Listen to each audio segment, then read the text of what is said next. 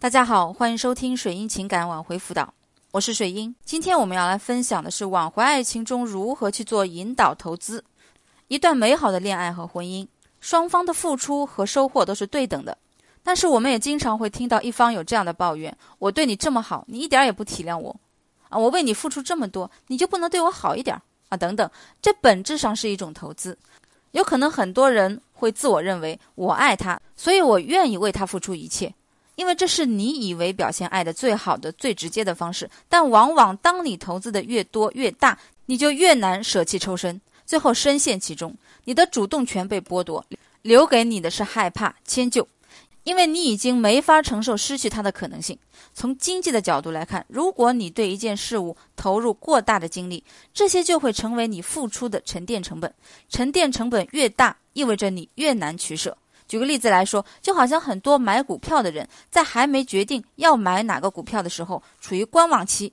小心翼翼、谨慎考虑，因为他还有选择的机会。如果他把钱投入到股票里面，那么他就不会再考虑其他股票。就算股票在跌的时候，他也不会轻易抛售，因为他相信，因为他已经投资下去了。这就好像一种赌徒的心理，你已经把所有的筹码压在他的身上。现实中，很多女性为男友、为丈夫苦苦的付出，把自己的青春、把自己的所有精力投资在他的身上，投资在整个家庭上面。不对等、单方面过多的投资，导致你们越来越不对等，你越来越被动。由此我们会发现，一段感情、一段婚姻里面，付出越多、投资的越多的一方面，往往是弱势一方，更容易受伤。你有任何的情感问题，可以咨询四幺九九六九零七，关注公众号“水英情感花园”，获得一次免费的一对一辅导，找出你的问题所在，告诉你如何改变，如何挽回，深度的手把手挽回。可以参加我们的季度辅导，我们提倡授之以鱼不如授之以渔，就是教你打鱼。你从小形成的言行思维模式，导致恋爱出问题啊！如果你自己琢磨，可能要浪费很多的时间，也不一定能挽回回来。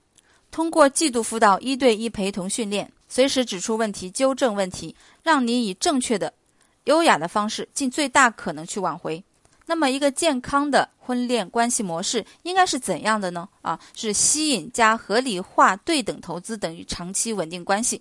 我们将对男女关系中投资做出详细的分类，教你如何合理化投资，如何引导对方向你投资，以及投资在两性关系占据的重要作用。帮你走出男女关系中的误区，重返健康恋爱的模型，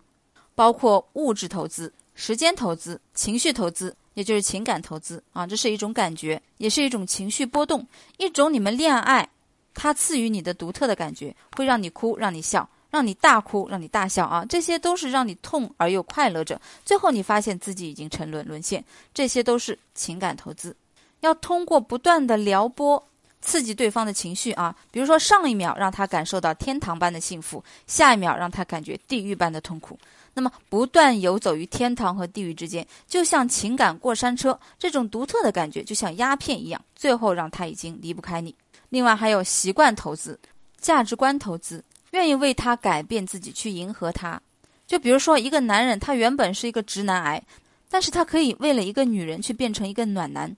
一个男人从没有接触的领域，为了你，为了你的喜好，为了你改变，去接受，成为一个你们有共同话题、兴趣点的男人，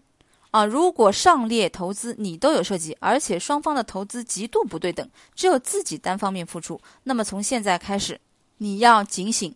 投资越多的一方越被动，我们要主动引导对方向我们投资，将恋爱的主导权握在我们的手上，这是一段长期稳定关系的由来。第一点，包装吸引。和展示价值，无论男女，人总会被高价值的人和事所吸引。高价值展示是创造吸引力的关键。试想一下，你会对一个乞丐投资吗？对，也许你会，但那不是投资，那是怜悯。人都是一个趋利避害的群体生物，做每一件事前，首先考虑得与失的可能性。高价值展示要在三个方面进行。第一个。社交软件展示啊，也就是微信朋友圈呐、QQ 啊等等啊，人与人相互了解于第一印象啊。随着网络社交的兴起，在对方没有接触到你的情况下，朋友圈就是你的个人名片。好的立体的朋友圈能让对方无需通过语言，第一时间直观的了解你，这就是所谓的前交流。他们会通过你的朋友圈，通过这些线索判定你是怎样的一个人，什么阶段的人，你的品味、你的生活、社交圈子等等，吸引往往从这一刻开始。高价值展示模型由三个步骤组成：经济水平展示、生活方式展示、精神层面展示。这里要告诫你，不能越级操作，仅仅在完成经济水平展示后，才能进行生活方式的展示，最后方能完成精神层面的展示，否则会有负面的效果。第二点，聊天话术、对话展示，每个人都会有好奇心，每个人本质都是一位探索家，探索未知的事物，探索未知的过往。通过话术，通过故事引导对方向你探索，探索中隐晦的展示价值，增加吸引。短时间内，一个人的情绪波动经过多次的起伏，就会产生心动的感觉，心动感觉就在这一刻萌芽扎根。这也就是话术、情绪波动推拉、引导心锚啊，这些在我们的季度辅导中都会手把手实时的辅导学员，特别是微信短信代聊，你可以明显体会到这个效果。学会了以后，你自己也可以处理。第三点，见面言行举止展示，无论前面做的如何完美，最终还得实际见面。所以，见面的印象和言行举止将非常的重要。如何让对方从见你第一眼，从你的穿着、形象、言行举止就离不开你？然后，你可以要求对方为你做点什么啊？服从性的前提是你具备吸引力。试想一下，如果在大街上突然有一个邋里邋遢的人拦下你，要你的手机号，你会给吗？但是如果一个穿着很得体、谈吐很得体的男生拦下你，想要和你认识一下，你抗拒之心就会大大降低。这过程中要手机号码就是一种服从性的测试。生活中，两性生活中无时无刻不充满着服从性的测试。服从性测试也要讲究方法，要像滚雪球一样，能量由小变大，越滚越大。